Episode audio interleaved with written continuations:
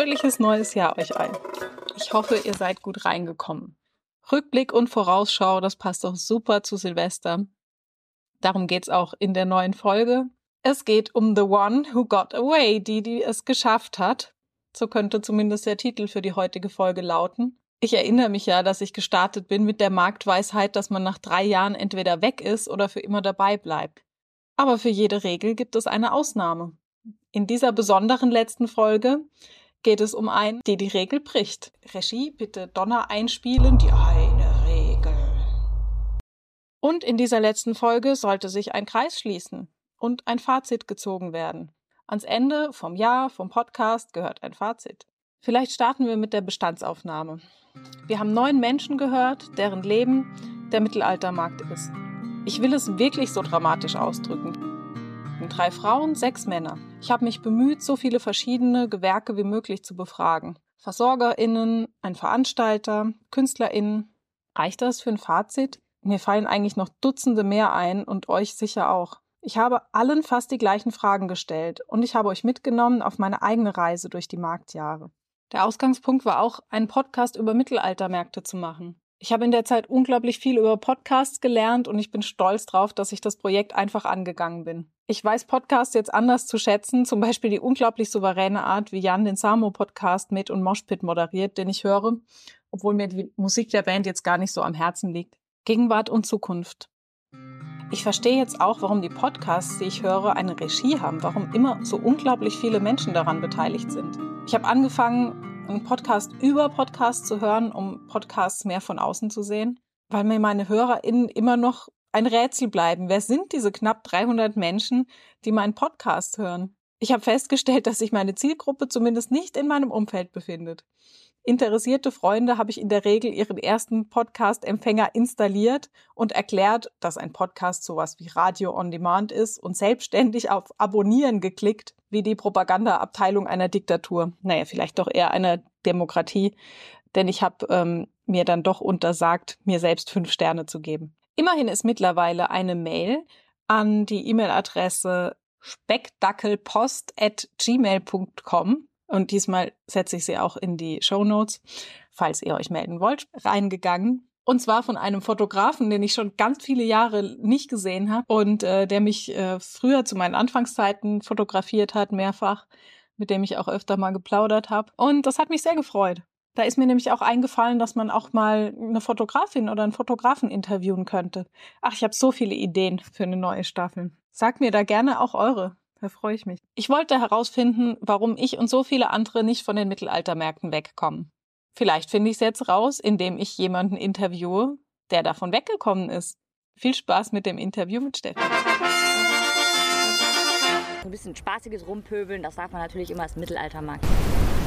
Dann haben die eine Schenke im Garten gebaut und ich in der Türkei so, was macht ihr da? Wieder mit der Familie. Mein Papa, mein Onkel, Marktfamilie hat auch mitgebaut. Ich, ganz oft wird gefragt, was machst du denn im echten Leben? Und ich denke so, das ist mein echtes Leben.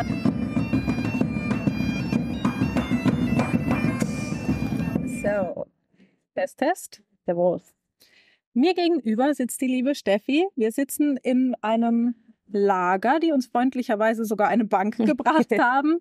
Ganz gemütlich im Piratenbereich vom MPS Bückeburg. Die äh, große Bühne ist ein Stück weit entfernt. Und ähm, Steffi kenne ich schon ziemlich lange. Schon richtig lange. Ja, wirklich. Also seit Mandel. Ja. Du hast seit, Mandel für. Seit ich den Mandelstand gemacht habe, das ist schon ein paar Tage her. Ja. Und ja, man sitzt halt abends zusammen, man kennt sich so und vor allem kenne ich sie als Serviererin von leckerem Essen. ja, das ist Absicht. Genau. Und äh, ich freue mich besonders, dass wir heute mal ein bisschen länger sprechen können.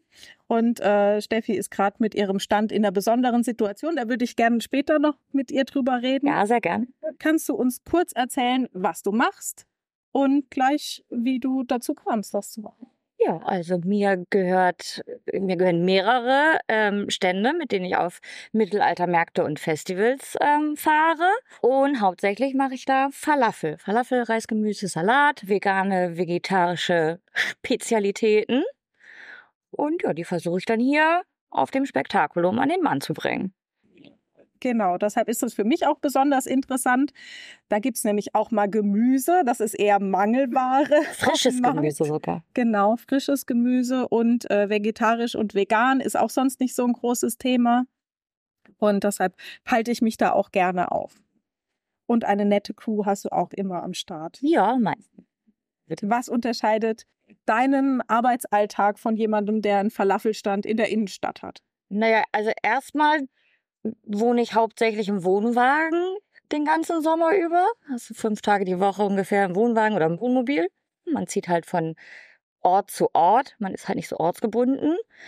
Ähm, unter anderem brauchte ich für meinen Job Lkw-Führerschein. Den braucht man jetzt der normale Dönermann braucht das halt nicht so. Das Publikum ist ein ganz anderes, logischerweise, als so die typischen Leute, die einfach von A nach B hetzen in der Innenstadt oder vom Feiern nach Hause kommen abends. Aber die hast du sicher auch da, oder? Die Leute, die vom Feiern kommen? Ja, ich habe, ja, nee, die sind ja noch am Feiern. Das ist der Unterschied. Die sind noch am Feiern, aber die sind sehr dankbar. So Reisgemüse ist natürlich, wenn da eventuell so zwei bis fünf Kirschbier oder Met zu viel drin waren. Da bin ich immer eine sehr dankbare Anlaufstelle, weil der Reis dann doch durchaus hilfreich ist dabei. Also das ist ja ein interessantes Publikum, würde ich. Also ich würde es mal interessant nennen. Definitiv, das ist nie langweilig. Kannst du da vielleicht ein bisschen aus dem Nähkästchen plaudern? Gab es schon interessante Begebenheiten, die wir da hören wollen? Was ich immer lustig finde, ist, dadurch, dass ja viel vegan und vegetarisch und man verbindet ja so ein Bild mit dem durchschnittlichen Veganer und Vegetarier. Und ich bin unter anderem jetzt jahrelang auf dem Conquest of Mythodea gewesen, einem kleinen Fantastika-Festival dabei. Und dann kommt. Das ist ein Rollenspiel-Event, ne? Also vor genau. allem für äh, Lab-Live-Rollenspiel-Menschen. Ganz genau. Es ist wie ein Mittelaltermarkt, aber halt mehr gelebt noch. Und dann stand halt so ein großer, mächtiger, grimmig aussehender Ork vor mir und guckte so auf das Essen und sagte mit so einer ganz dünnen Stimme, ist das auch vegan? also das war zum Beispiel sehr, sehr süß.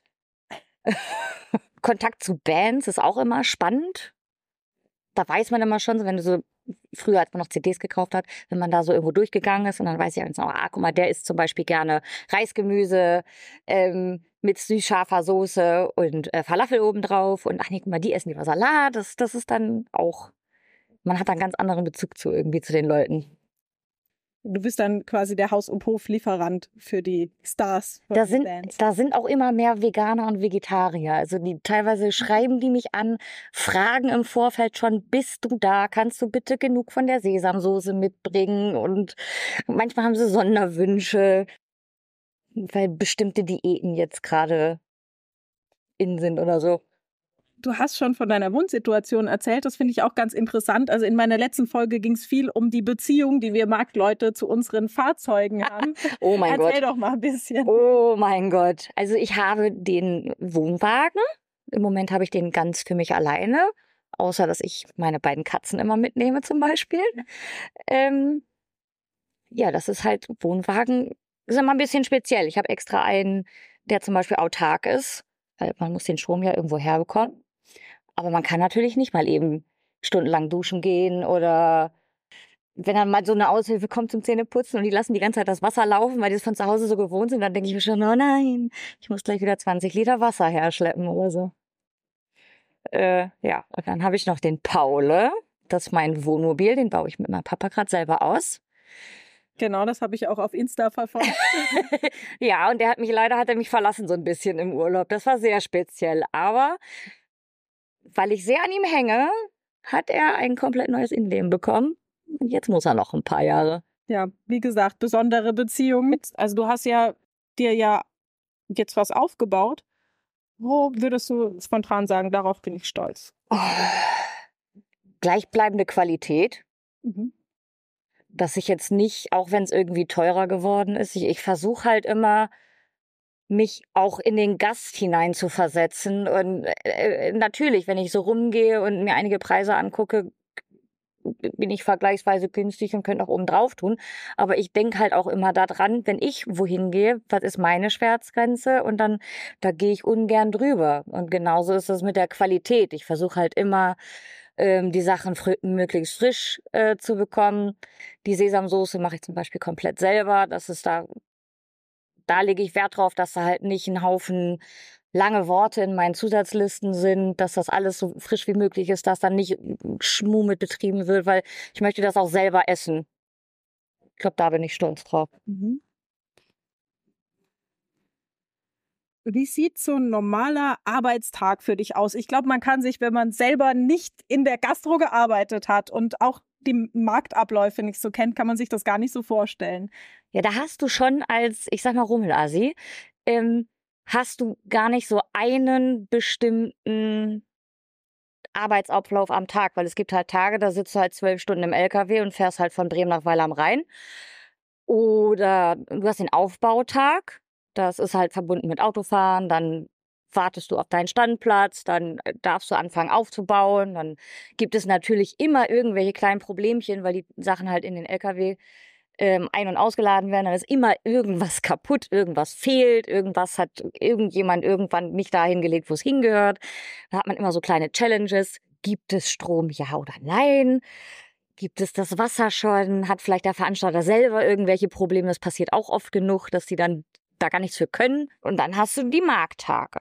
Da muss halt früh aufstehen und Vorbereitung, je nachdem, was du halt für ein Produkt hast, muss halt geschnibbelt werden, muss Reis gekocht werden, äh, im Idealfall hast du vorher schon Wechselgeld vorbereitet. Das ist mir auch schon passiert, dass ich auf den Markt gefahren und dachte, ah, Wechselgeld. Nein. Schade auch. Muss dann noch wohin laufen und äh, im Idealfall äh, hast du dann eine nicht abreißende Schlange von fünf bis sieben Leuten, verkaufst den ganzen Tag munter für dich hin und abends musst du wieder sauber machen und schlafen gehen. Das sind aber sehr lange Tage halt. Okay, also es klingt schon viel nach Krisenmanagement auch. Auf jeden Fall.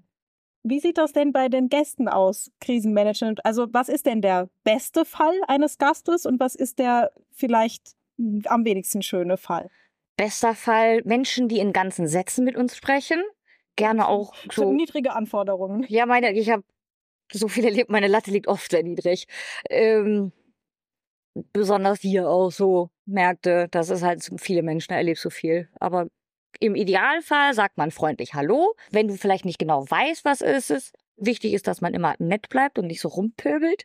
So ein bisschen spaßiges Rumpöbeln, das darf man natürlich immer als Mittelaltermarkt, das ist okay, aber man merkt ja den Unterschied. Ich habe mal einen Gast gehabt zum Beispiel, der hat mich allen Ernstes gefragt, ob ich den China-Kohl auch selber anbaue.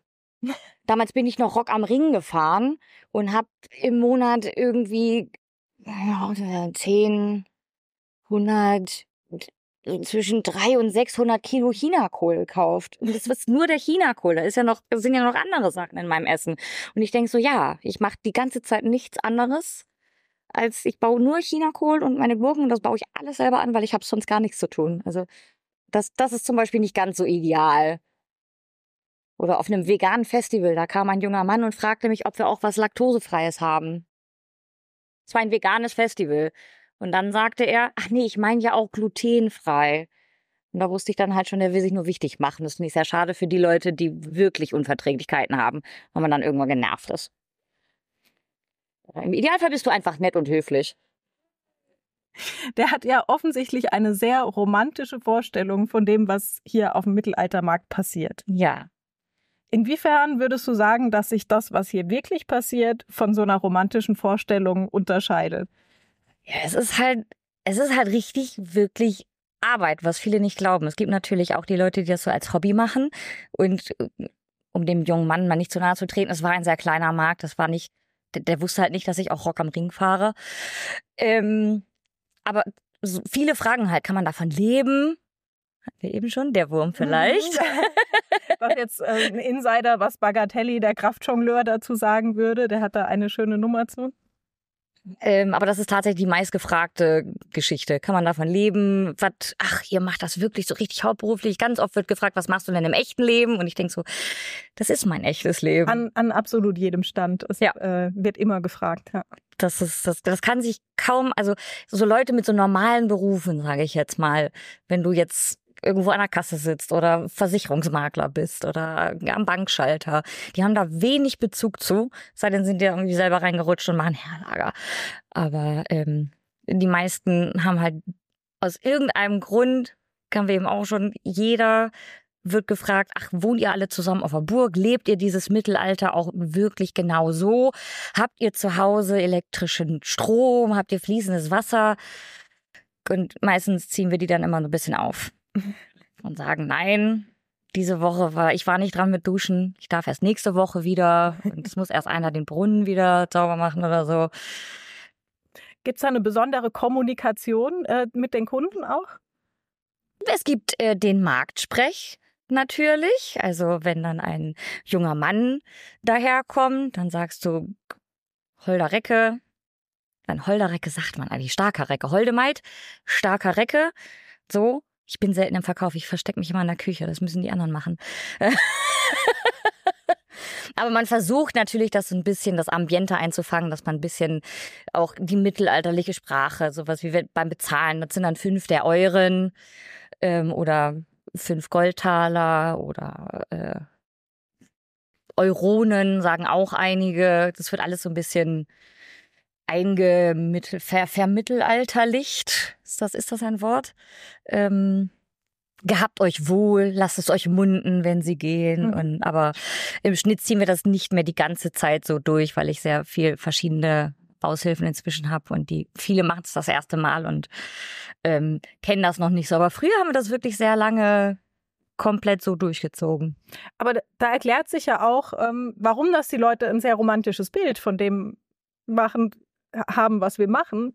Das heißt ja, wir sind erfolgreich eigentlich. Da, darum geht es ja. Die bezahlen ja Eintritt, um das zu erleben hier. Genau. Und das ist äh, ja im Prinzip auch, also so verstehe ich das, auch so ein bisschen unser Job, diese Atmosphäre herzustellen. Das auf ne? jeden also Fall. auch den, den Zweck erfüllt ja auch Marktsprech, ne? dass man den Eindruck erweckt, wir leben alle zusammen auf einer Burg. Das ist ja eigentlich, im Prinzip ist das ein Kompliment. Ja wenn die Leute das tatsächlich denken, wir, ähm, du baust den Chinakohl in deinem eigenen Garten an. Ich mache nichts anderes. Dann äh, zeigt das ja im Prinzip, dass du das, äh, der Kunde den Eindruck hat, du machst es mit ganz viel Liebe.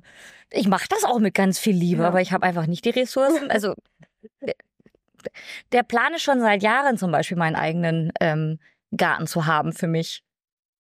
Aber das, ich schaffe das nicht. Wenn man nur anderthalb Tage die Woche zu Hause ist, dann kann ich noch so gerne einen Gemüsegarten bei mir haben. Wenn das keiner gießt und wenn das keiner erntet, nützt das leider nichts. Genau, da sind wir nochmal an dem Punkt, was dich vielleicht von jemand anderem in einem Standardjob unterscheidet. Ne? Also auch das, das Privatleben. Ja, das ist sehr auf der Strecke geblieben, jetzt gerade seit Corona auch und auch kurz vor Corona durch die Trennung von meinem Ex-Mann. Da war dann, naja, man hat halt nicht viel andere Freunde teilweise, weil die haben halt normale Jobs, die sind halt am Wochenende, mein Telefon geht immer ding, ding, ding, ding, ding.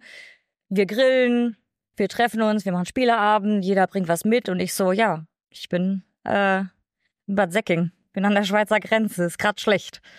Oder auch so ins Freibad gehen oder sowas. Das ich glaube, das ist was, was alle Marktleute so unterschreiben können, dass es halt wirklich Herausforderungen gibt für ein Leben außerhalb des Marktes. Und das ist vielleicht auch der Grund, warum das es vielen Leuten so erscheint, weil man das, glaube ich, schon merkt, dass wir untereinander auf dem Markt ja schon so ein Sozialleben haben. Wir sind eine Familie. Ja. Das ist ein ganz wichtiger Unterschied für mich. Ich habe sehr wenig Freunde hier also es ist selten jemand, mit dem ich dann auch privat mal. Es gibt so ein paar Leute, mit denen trifft man sich auch mal privat. Und bei anderen ist das anders. Die treffen sich ganz viel und machen Urlaub zusammen und so. Ähm, aber wir sind hier definitiv eine große Familie, die Blut ähm, ist dicker als Wasser wirklich sehr, sehr ernst nimmt. Also es ist, also du kannst jemanden noch so doof finden, ähm, wenn er Probleme hat, dann versuchst du dem eigentlich trotzdem immer zu helfen. Also es gibt immer den, ich sag mal, den einen peinlichen Onkel, der immer betrunken ist oder sowas. Wie auf jeder Familienfeier. Und, äh, dann gibt es die merkwürdige Tante, mich, die ein bisschen zu viel redet manchmal gern. Aber eigentlich haben wir uns irgendwie schon alle lieb und es ist, man steht füreinander ein und das ist schon sehr besonders. Das habe ich auch so in der zivilen Welt, sag ich mal, ähm, noch nicht so erlebt auf diese Art und Weise. Ja, empfinde ich auch so tatsächlich. Das hast du sehr schön beschrieben, für mich zumindest. Was war denn dein eigener erster Mittelaltermarkt? Mein eigener erster Mittelaltermarkt war Rastede 2008 und direkt als Herlager. Also ich bevor ich direkt, ich bin so richtig mit Körper, ähm, habe mich in das Marktleben gestürzt. Meine Familie hat damit so angefangen, so ein bisschen, während ich mich im Ausland als Animateurin rumgetrieben habe. Da haben die dann angefangen ähm, durch die Musik. Mein kleiner Bruder und ich haben meine Mama so mit auf Subway to Sally Konzerte genommen und sowas. Und der Papa, der war da nicht so. Das ist ein, der mag Tina Turner. der hatte dann nicht mit viel am Hut, ist aber mitgegangen. Die wollten dann halt ein bisschen mit der Großmutter ähm, mehr was unternehmen irgendwie. Und dann kam das ganz gelegen, dadurch, dass wir in Bremen gewohnt haben, ähm, war Rastede natürlich nah dran. Ja, und dann äh, haben die damit angefangen, dann waren die in Bückeburg und haben die eine Schenke im Garten gebaut und ich in der Türkei so, was macht ihr da? Guck mal, die Großmutter hat eine eigene Gewandung und ähm, ja, dann hieß es, okay, das MPS macht viele Sachen, da wollen wir mitfahren und ähm, da haben die überlegt, auf dem Parkplatz ein Lager zu machen ursprünglich. Und haben dann aber gesagt, weil wir wollen uns nicht vorschreiben, was A authentisch ist oder nicht. Und dann sind sie mit offenen Augen rumgegangen und haben gesagt, ja, ganz ehrlich, da können wir auch ins Herlager, weil was wir uns vorstellen, ist authentischer als das. Ja, und so war halt direkt mein allererster Markt, war direkt Herlager. Mein eigenes Zelt, das habe ich sogar noch. Oh ja, okay. Das, also das heißt, du hast dann direkt auf dem Markt übernachtet? Ja. Und warst das ganze Wochenende vor Ort? Ja, es hat geregnet wie Sau. ähm, aber wir haben uns das irgendwie lustig gemacht. Keine Ahnung. Wir haben dann uns mit Holzschwertern Schlachten geliefert. Ich habe neulich noch die Bilder nochmal durchgeguckt. Es war wirklich sehr, sehr lustig. Und das ist dann alles gewachsen. Wir haben ganz viel die Möbel selber gebaut. Ich habe zum Beispiel ein eigenes Steckbett, was ich ganz selber gebaut habe mit meinem Papa zusammen. Habe ich auch noch. Wird auch wieder benutzt. das ist schön, dass es bei euch so was familiäres auch ist. Also jetzt von der Marktfamilie abgesehen, auch äh, deine ursprüngliche Familie. Ja. Die er dich offensichtlich auch angestiftet hat. Auf jeden Fall. Das Herlager war auch komplett Familie. Das war mein, meine Eltern, mein Bruder, mein Onkel, meine Tante, ähm, Cousin, Cousine. Und die Großmutter, die hat tatsächlich ihr eigenes Zelt gehabt. Die ist, bis sie 80 war, glaube ich, ist die mitgefahren. Wow, das klingt echt wie ein tolles Familienerlebnis. Das war richtig toll, ja. Und wie kam es dann dazu, dass du äh, deinen Stand gegründet hast? Das kam durch meinen inzwischen Ex-Mann. Das hat sich so ergeben. Da hat der andere Falafelstand hat aufgehört. Und dann hat ähm, mein Ex hat Lisbeth gefragt, ob das okay wäre. Und also der hat der gesagt, Veranstalter vom NPS? Genau, der hat gesagt, bau einen schönen Stand und dann darfst du ja aufbauen. Und dann haben wir innerhalb von, ich glaube, in einem Monat, jedes Wochenende, irgendwie so zwei, drei Wochenenden, haben wir den ersten Stand so zusammengeschustert irgendwie und ähm, standen dann auch, Rastede war auch unser erster Markt mit dem eigenen Stand. Und dann na, haben wir da so angefangen und so durchgewischt. Das ist alles so gewachsen dann. Was waren denn die größten Herausforderungen auf dem Weg? Ähm, naja, man wusste zum Beispiel viele Regularien wusste man nicht. Trinkwasserschläuche zum Beispiel, Schlauch ist Schlauch. Ich habe im Garten auch immer aus dem Gartenschlauch getrunken. Warum jetzt auf einmal? Hm, muss halt die blauen Schläuche haben. Haben wir blaue Schläuche gehabt, dann hatten wir irgendwann, haben wir extra im, keine Ahnung, im Internet irgendwie bestellt mit Zertifikat und allem. Dann kam aber wieder ein Amt und sagte, die sind aber zu durchsichtig. Du brauchst komplett undurchsichtige Schläuche. Dann musst du lernen, beim Trinkwasser gibt es zwei verschiedene Dichtungen. Du darfst diese schwarzen Dichtungen, die nur halb so viel kosten, darfst du nicht benutzen, weil die nicht lebensmittelecht sind. Dann haben wir den Falafelteig in so Eimern gehabt, kam dann auch die Hygiene. Ist das lebensmittelecht? Und wir so, ja, dachten wir. Ja, nee, muss das und das Symbol drauf sein. Und das hast du halt über die Jahre, hat man das immer mehr gelernt. Wir haben angefangen mit Bierzelttischen und Glasschalen drauf. Ähm, und einem Kühlschrank und eine Gefriertruhe hinten drinne und haben noch auf Gas den Reis gekocht und eine große Gasfritteuse gehabt. Und inzwischen, weil die Hygieneanforderungen immer krasser werden oder immer expliziter werden. Da muss man vielleicht auch äh, das kurz erklären. Ich glaube, das haben auch viele Leute nicht auf dem Schirm. Das hängt natürlich auch mit diesem romantischen Bild zusammen, ja. dass natürlich das genauso reguliert ist wie das Geschäft in der Innenstadt. Ich glaube teilweise sogar noch mehr.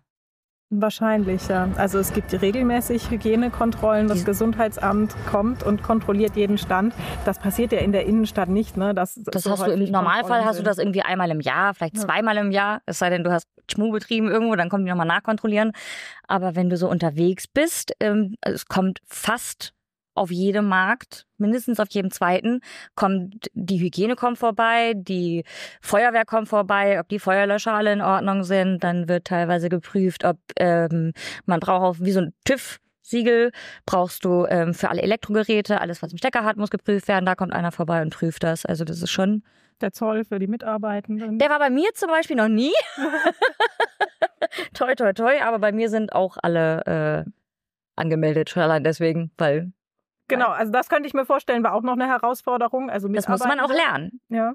wie das alles ähm, geht, was man da. Da hat mein Papa, vielen, vielen Dank, lieber Papa, der macht das alles für mich. Ähm, der hat sich da halt reingewurschtelt und das wieder mit der Sozialversicherung, wem man da anmeldet, was es da für verschiedene Anmeldeformen gibt. Und äh, das ändert sich ja auch ständig, der Betrag und Mindestlohn und all sowas. Da müssen wir uns auch Gedanken drum machen. Genau, und der ganze Papierkrieg, Steuer und Oh so weiter will auch gemacht sein. Ja, da habe ich ja auch mit dem Papa sehr viel Glück mit der Steuer. Der kennt sich da toll aus. Genau, auch einer der weniger romantischen Aspekte unserer Arbeit. ja, gar nicht. Noch nicht mal ein bisschen, nein. Was waren noch Herausforderungen? Äh, Material, was kaputt geht. Wenn du so, also inzwischen habe ich von fast jedem elektrischen, also kleinerem elektrischen Gerät, habe ich ein zweites am Start. Was ganz schlimm ist, wenn der Pürierstab zum Beispiel kaputt geht oder die Fritteuse. Ähm, Wasserpumpe ist auch blöd, wenn die kaputt geht, ist auch richtig ärgerlich. Oder wir haben das auch schon gehabt. Ähm, Auto von einem Markt auf den anderen, irgendwie von Weil am Rhein nach Maxelrhein oder so sind wir gefahren. Da ist das Auto kaputt gegangen. Das machen die auch gerne, wenn du im Süden bist irgendwo. Ah, guck mal, Bremer Kennzeichen. Oh, der hat's nötig. Da kann man noch 100 Euro mehr auf die Rechnung tun. Das ist auch äh, generell so, wenn sowas kaputt geht, Stromprobleme. Es ist ja, wenn dann zu viele Leute an so einem Aggregat hängen, dann ist das aus. Dann hast du natürlich auch ein Problem. Du kannst nicht weitermachen, weil die Fritteuse inzwischen ja nicht mehr mit Gas, sondern mit Strom läuft. Mhm. Okay, Führerschein hast du noch gesagt, das war auch ein großes Thema. Ja, Muss man auch machen, große Fahrzeuge fahren. Das kommt drauf an, was du hast. Ich habe halt angefangen mit so einem normalen Klasse B. Dann haben wir den zweiten Stand gebaut. Dann brauchte ich einen Anhängerführerschein. Dann habe ich also BE gemacht. Und dann ähm, nach der Trennung musste ich dann ja auch, also der LKW, ich kann ja nicht immer den Papa fragen, ob der mir den fährt oder muss halt jemanden finden. Es hat halt nicht jeder ähm, C1E-Führerschein und den habe ich dann während Corona noch nachgemacht. Gott, eine Spinne. Solange sie nicht Also groß nur ist. so eine ganz kleine. Ja, dann darf die da wohnen bleiben. Ähm, ich ärgere mich ein bisschen, dass ich den Großen nicht direkt gemacht habe, aber während Corona hatte ich halt, äh, wusste ich nicht, wie es weitergeht, ob ich die Kohle habe. Und aber zumindest habe ich den C1E-Führerschein. Ich kann meinen LKW und meinen Wohnwagen jetzt ganz alleine ziehen und bin dann nicht mehr auf alle angewiesen. Das ist schon ein sehr schönes Gefühl. Die Spinne hat mir noch mal ins Gedächtnis gerufen, dass wir ja vor allem draußen arbeiten. Ja, Das ist ja äh, auch mit speziellen Herausforderungen verbunden. Wettereinflüsse. Mhm. Auf jeden Fall. Also gerade hier in Bückeburg, das ist so ein bisschen so wie Wacken, Rain or Shine. Ähm, und es ist halt Freiland, es ist, du hast dann Matsch, dir läuft. Du musst aufpassen, wenn der Wind waagerecht kommt, dass es dir nicht in die Fritteuse regnet. Manchmal merkst du auch auf so einer Veranstaltung erst, dass dein Dach sehr dringend mal wieder imprägniert werden muss, zum Beispiel. Und das ist, du stehst einfach in deinem Stand im Regen oder es kommt waagerecht rein, kannst aber vorne nicht zumachen, weil dann der Gast natürlich nicht mehr rankommt. Oder es hat hier sehr gestürmt zum Beispiel. Ähm, ich musste meinen Banner einfahren, weil ich Sorge hatte, dass mir das sonst was kaputt bricht. Ja. Das ist auch schon einmal passiert, als hier der Skulpturenpark war. Da habe ich dann ein Bild gekriegt von meinem kaputten Stand, das einmal so umgeklappt ist. Oder auf einem Festival ist der einmal komplett. Der ist angehoben und einen Meter weiter links abgesetzt worden. Da war der komplett kaputt. Also das, ähm, das war nicht schön. Sturm und Regen. Sturm und Regen, Grillen. Wir haben auch noch das Todesdreieck, wenn es richtig warm ist, dann hast du Sonne von vorne auf der einen Seite, die Fritteuse, auf der anderen Seite die Pfanne. Da, Das ist das Todesdreieck. oh, das ist so, das ist bei uns im Stand, ist das das Todesdreieck, wenn es ganz schlimm war, haben wir dann so Wasser. Äh, Eimerchen stehen gehabt und hatten die Füße so im Wasser stehen. Das ist körperlich auch echt herausfordernd. bei Ja, euch, ne? definitiv. Du darfst keine Sonnenbrille aufsetzen, weil erstens ist es nicht mittelalterlich, nicht, nicht so wie ich jetzt, ne?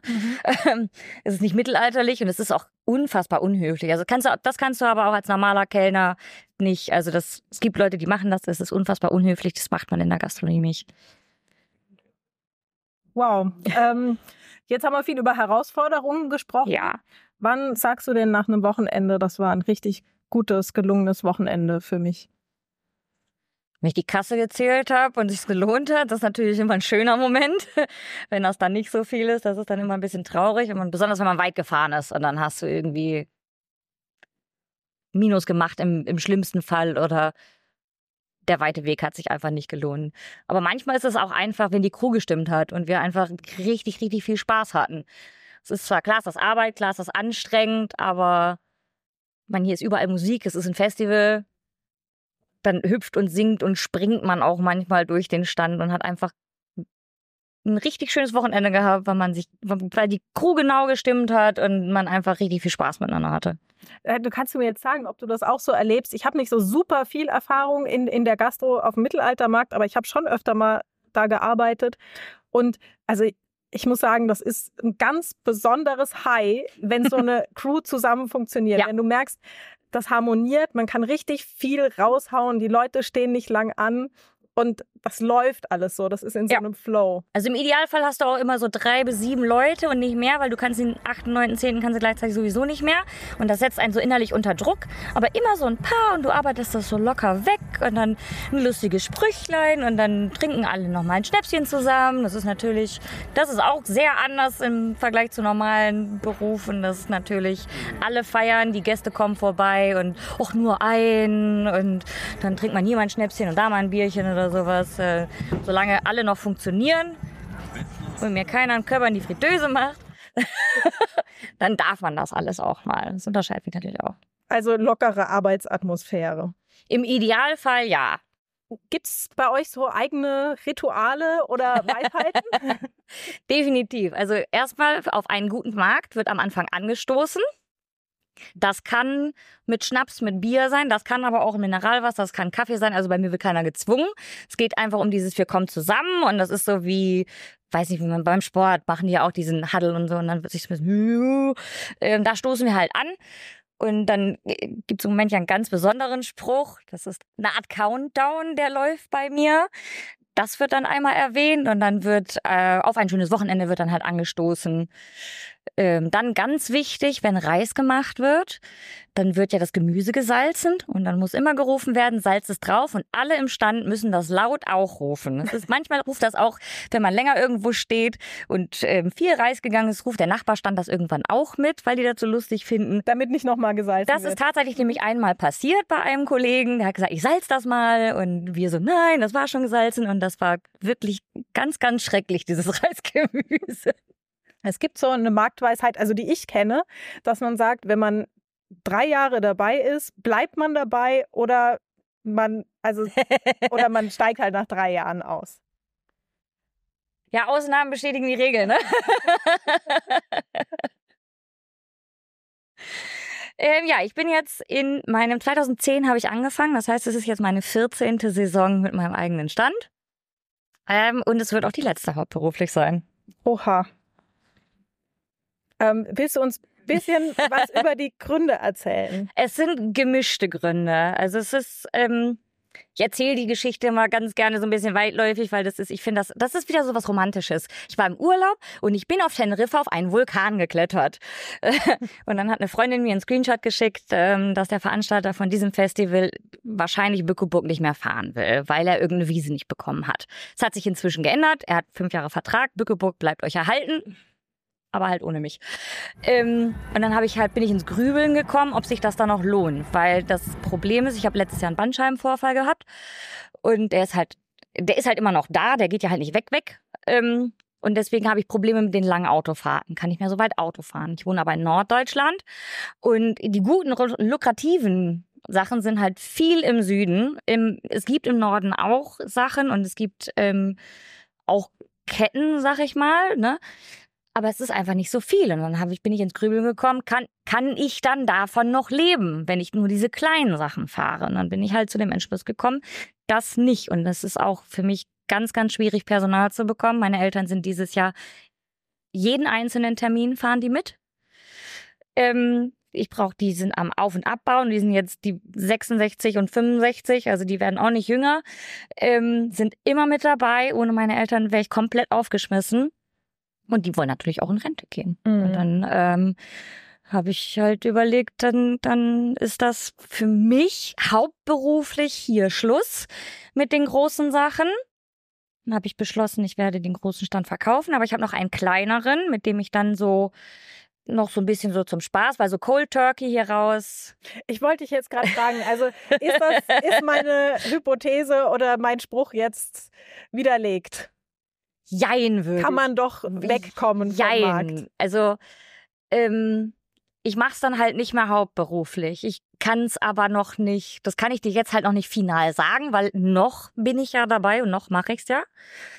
Ähm, und den kleinen Stand würde ich dann halt behalten und noch so kleine Sachen, die mir halt am Herzen liegen, wo ich nicht so weit fahren muss, ähm, wo meine Eltern auch schon angeboten haben, sowas würden wir nochmal mitmachen. Vielleicht auch mal so ein größeres. Die Jungs von Rapalje haben zum Beispiel gefragt. Die haben ja ihr eigenes Festival. Und dann, ach, wenn du hier nicht mehr fährst, dann könntest du ja bei uns. Und dann gesagt, naja, schreib mich an, frag mir. Mehr als nein kann ich nicht sagen, weil ich halt noch nicht weiß, was dann ist. Ähm, ja, aber Cold, Cold Turkey komplett raus und ähm, ich werde Herlager wahrscheinlich dann auch noch wieder machen. Back to the roots. Back to the roots. Deswegen habe ich gesagt, ich habe mein Zelt noch, ich habe mein Bett noch, ich habe die Teppiche alle noch, ich kann ein Zelt hinstellen, was du offen stehen lassen kannst. Also das geht schon noch. Und dann, Dann bleibst du ja doch weiterhin dabei. ja schon irgendwie, aber nicht voll halt. Ist das für dich so ein großer Schritt? Definitiv. Ja. Also ich habe immer gesagt, ich mache das weiter, ich mache das weiter, aber ich finde halt keine kein Personal. Ich bräuchte, ich bräuchte einen Festangestellten. Ich habe da nur so ein Beispiel Angestellten äh, von einem befreundeten Stand. Der hat sich das Logo aufs Bein tätowieren lassen. Ich liebe ihn. Das ist ein ganz großartiger Mensch. Ich habe gesagt, so einen bräuchte ich eigentlich. Aber ähm, die, die wachsen halt nicht auf Bäumen. Und deswegen, ich habe so ein paar Leute, die sagen, aus Spaß würden sie es mitmachen, sie freuen sich unfassbar. Ich habe eine Nachwuchsbärchenfee, die mir wahrscheinlich auch länger, wenn sie dann irgendwann mal, irgendwann mal anfängt zu studieren, weil sie noch nicht mal volljährig ist. Ähm, die hat auf jeden Fall noch Bock und ich habe so ein paar Freundinnen, die dann so aus Spaß noch so ein bisschen mit mir mitmachen wollen, aber halt nicht mehr so die ganz großen Sachen, ganz so viel. Du wirst deinen Lebensunterhalt nicht mehr damit bestreiten. Ganz genau. Ich werde mein Lehrlingsgehalt damit aufbessern, weil wir wissen alle, Lehrlingsgehalt, erstes Lehrjahr, kann man keine großen Sprünge machen. Ver- Verrätst du uns, als was du anfängst? Ich möchte nächstes Jahr eine Tischlerlehre beginnen. Okay. Also, das ist jetzt nicht völlig überraschend, wenn man bedenkt, dass du die Stände auch selber gebaut Genau, hast. also ne? nicht ganz alleine logischerweise, sondern mit meinem damaligen Mann und wieder mit der Familie. Mein Papa, mein Onkel, Marktfamilie hat auch mitgebaut. Ratti hat den Stand mitgebaut zum Beispiel damals. Äh, Gibt noch Fotos von. Mein Onkel hat mitgebaut. Also ähm, ist auch ein Familienprojekt gewesen. Aber das ist tatsächlich das, was mir immer Spaß gemacht hat. In der Schule war ich immer schon besser ähm, im Werkunterricht als irgendwie hier dieses so mit Häkeln und so. Das ist mm, mm, nicht mein Ding. Von der Chefin zum Lehrling. Naja, das wird kurz vielleicht ein bisschen anders. Aber ich will ja lernen. Und es ist auch jetzt, wenn ich weiß, ich bin ja hier auch nicht Chef-Oberboss. Ich bin in meinem Stand Chef-Oberboss. Aber wenn halt ähm, der Marktmeister oder äh, sonst jemand mir was sagt, dann muss ich das auch machen. Und dann kann ich nicht sagen, nee, mach halt alleine deinen Kack. Das musst du dann schon. Es gibt halt auch Regeln, gibt Hierarchie. Und deswegen bin ich jetzt nicht ganz komplett, ähm, wie heißt das, anti-autoritär. Ja, ist vielleicht auch so eine romantische Vorstellung, ne, dass hier alles irgendwie basisdemokratisch abläuft. Ja, da, den Zahn kann man direkt jedem ziehen. Das ist nicht so. Genau, eine Sache wollte ich noch fragen in Bezug auf die Hürden. Das äh, finde ich als Frau immer ganz interessant. Hast du den Eindruck, dass es ähm, da besondere Hürden gab, weil du eine Frau bist? Oder die, die ein Mann nicht gehabt hätte? Hier auf dem Mittelaltermarkt tatsächlich nicht. Also das, da sind die sehr, die sind ja nun alle sehr offen und äh, da habe ich nie gehört, oh, das Einzige, wenn ich so Leuten von außerhalb erzähle, dass ich einen LKW-Führerschein, wenn du so Online-Dating-Mist dann auch mal angefangen hast, und dann, dann gucken die mal ganz groß, oh, LKW-Führerschein, boah, cool. Ähm, Aber dass so dieses, mach das nicht. Ganz am Anfang, als wir angefangen haben, beim Aufbau, da hatte ich noch so Gelnägel und so einen Mist, ähm, hat mein damaliger Lebensgefährte gesagt, mach das mal nicht, du brichst dir die Fingernägel ab. Das war, glaube ich, das Einzige. Und der hat dann ganz schnell gemerkt, dass, dass, dass ich da ein bisschen anders bin. Und das war nie, du, du darfst das nicht, weil du eine Frau bist. Oder ich traue dir das nicht zu, weil du eine Frau bist. Das habe ich tatsächlich, habe ich nie. Die Blicke von den Trucker, wenn ich an der Tankstelle tanke. Mhm. und ich auf LKW aussteige. Aber hier so nie. Okay. Das ist, das ist ja eine schöne Sache. Finde ich auch. Also da, dass ich habe auch so meine Brudis hier, die haben so ein bisschen auf mich aufgepasst nach Corona. Das war ja alles, oder während Corona noch. Da, die haben mich so ein bisschen unter ihre Fittiche genommen. Aber das war mehr so kleine Schwester, großer Bruder und nicht so, weil du ein Mädchen bist. Das war wieder Familie, Marktfamilie. Würdest du es von der äh, Work-Life-Balance, ist ja gerade in aller Munde, würdest du es empfehlen? Nein. ja, sei ruhig ehrlich. Also in der Zeit, wo ich das noch mit meinem Mann zusammen gemacht habe, war das alles total in Ordnung, weil wir dann ähm, das Schöne ist, du lernst halt ganz Deutschland kennen. Ich habe in jedem Ort oder in jeder Marktstadt, wenn das wirklich im Ort oder nah am Ort ist, habe ich ein Lieblingsrestaurant oder ähm, eine Sauna, wo wir gerne hingehen oder ein Schwimmbad oder ein See, der in der Nähe ist. Und da hast du dann natürlich auch Freizeit. Ne? Dann baust du irgendwie Donnerstag auf, Freitag machst du Vorbereitung, hast du Freitagnachmittag frei und dann kannst du schön in die Sauna gehen, kannst shoppen gehen, kannst äh, Schwimmbad. Sowas kann man dann halt auch machen und dann, dann natürlich abends essen gehen und das war okay, aber dann so alleine und auch jemand anderen kennenlernen, wenn du halt explizit sagst, ich möchte keinen vom Markt, zumal in meiner Altersklasse da auch nicht viele frei sind. Ja, Liebe auf dem Markt war auch schon mal ein Thema, ist äh, schwierig, ne? Wenn die. Ja, da bin ich, glaube ich, so eine Art Einhorn. Da hatte ich meinen Ex-Mann und sonst niemand. Hat nicht so gefetzt. Aber im Moment muss ich echt sagen, dass das auch einer der Gründe ist, weswegen ich ähm, damit aufhören werde, weil mir fehlt es einfach, einfach mal auf dem Samstag mit meinen Freunden zu grillen oder mal ins Kino zu gehen. Das letzte Mal im Kino war Expendables 2. Wann, wann war das? Ich habe keine Ahnung, es ist bestimmt acht Jahre her oder so. Es ist wirklich sehr lange her. Also du wünschst dir auch mehr ein Sozialleben außerhalb Auf jeden Fall, ja. Ja. Ja, ist absolut verständlich. Aber es ist ja schön, dass du ähm, trotzdem dem Markt erhalten bleibst. Ja, ich bin nicht ganz weg. was lernst du gerade, was du noch nicht kannst? dadurch, dass ich mein Haus verkaufen will, lerne ich da ganz neue Skills. Also das ist zum Beispiel, mir liegt mit Maurern in der Gene. Mein Großvater war Maurer, da habe ich jetzt mit meinem Papa den Sockel verputzt neu. Ähm, sowas bringe ich mir dann selber bei. Ich habe das Haus dann zu Ende verputzt und gestrichen. Dabei ist mir aufgefallen, ich bin froh, dass ich mich für Tischler entschieden habe. Ich hasse Malen, das ist nicht mein Ding. Ähm, dann habe ich ganz viel im Haus renoviert, wo ich dann auch so Kleinigkeiten mir dann halt äh, hab beibringen lassen. So mal eine Steckdose oder einen Lichtschalter austauschen oder sowas, eine Lampe anschließen. Ähm, sowas. Und ähm, ich habe eine ganz neue Leidenschaft. Ähm, so ein bisschen so Kristalle. Finde ich sehr spannend, so Heilsteine und sowas. Das da. Ähm, und ähm, autark leben.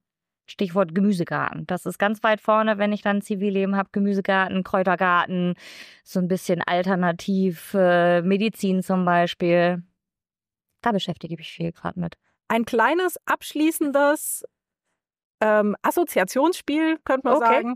Ich sag dir zwei Begriffe und du sagst mir, was du lieber magst. Oder von mir aus auch ein drittes. Grillspieß oder Falafel? das ist irgendwie witzig. Ich stelle die Frage jedem. Ah, okay. ähm, ja, da ich äh, seit 2020 kein Fleisch mehr esse, Falafel. Dudelsack oder Laute? Laute. Wir hören gerade die Dudelsäcke im Hintergrund.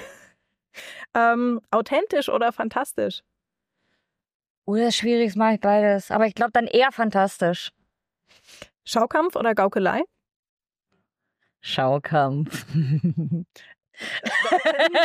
ich gern wissen, was hinter diesem Lachen steckt. naja, hast du die Jungs von Fiktum gesehen?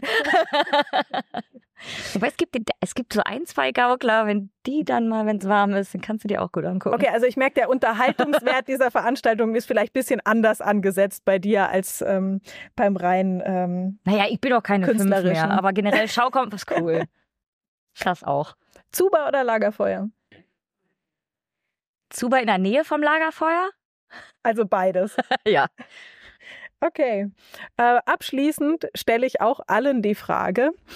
Du kennst sicher das Lied von Eure Mütter. Macht ihr den Scheißdreck, weil ihr blöd seid oder hat der Scheißdreck euch erst blöd gemacht? Ja. Was möchtest du darauf antworten? Ich glaube, ein bisschen grundbescheuert musst du sein, um sowas zu machen. Aber du darfst kein kompletter Volltrottel sein, weil es sind sehr viele intelligente Menschen hier. Manchmal hat man tatsächlich das Gefühl, man verliert ein paar Gehirnzellen.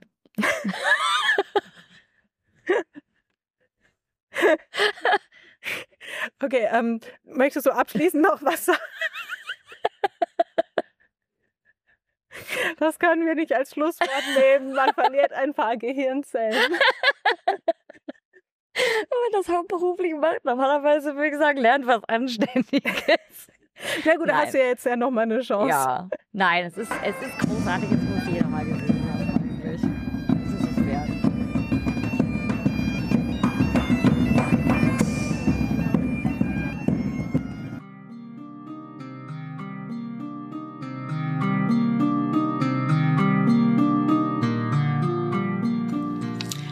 Ihr gemerkt, mein Weltbild wird gar nicht erschüttert.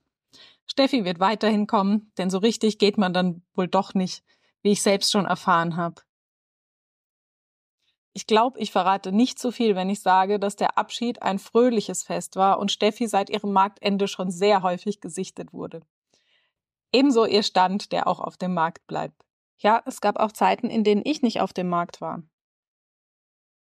In meiner Geschichte sind wir jetzt nämlich an der Stelle, an der die Sommer auf der Burg sehr schnell vergangen sind und dann mein Studium begann. Ich hatte gerade meinen Platz gefunden auf der Burg an der Seite meines Ritters und dann sollte ich ins Leben hinaus in eine fremde Stadt. Meinem jugendlichen Ich steht eine schwere Zeit bevor. Das mal als Teaser für Staffel 2. Schreibt mir gern auch, ähm, was ihr in diesen Folgen über mich hören wollt. Ich kann euch auf jeden Fall erzählen, wie es für mich war. Wenn ich die Folgenbeschreibung noch einmal lese, werde ich ein bisschen emotional. Passt die ein bisschen ausgelatschte Metapher einer Reise hier? Die Ursprungstexte über meine ersten Markterlebnisse, die Ausgangspunkt von diesem Podcast waren, habe ich nämlich vor Jahrzehnten geschrieben. Und im Laufe dieser Reise musste ich den Podcast hinterher schreiben. Gibt es die eine Marktperson? Überraschenderweise kann ich das jetzt am Ende der ersten Staffel mit Ja beantworten. Ich habe mit euch Menschen kennengelernt, die eher Ja als Nein sagen, die kreativ sind und empathisch für andere. Moment mal, sagt da die Journalistin in mir, wo kommt die jetzt eigentlich her? Liegt das vielleicht einfach an meiner Auswahl der Gäste? Vielleicht habe ich einfach die rüpelhaften, engstirnigen, eingefahrenen Traditionalisten nicht angesprochen. Und das ist schon möglich. Mal ganz ehrlich, warum hätte ich das auch tun sollen? Diese Menschen würde ich gar nicht als Marktmenschen empfinden. Das hier ist kein wissenschaftliches Experiment.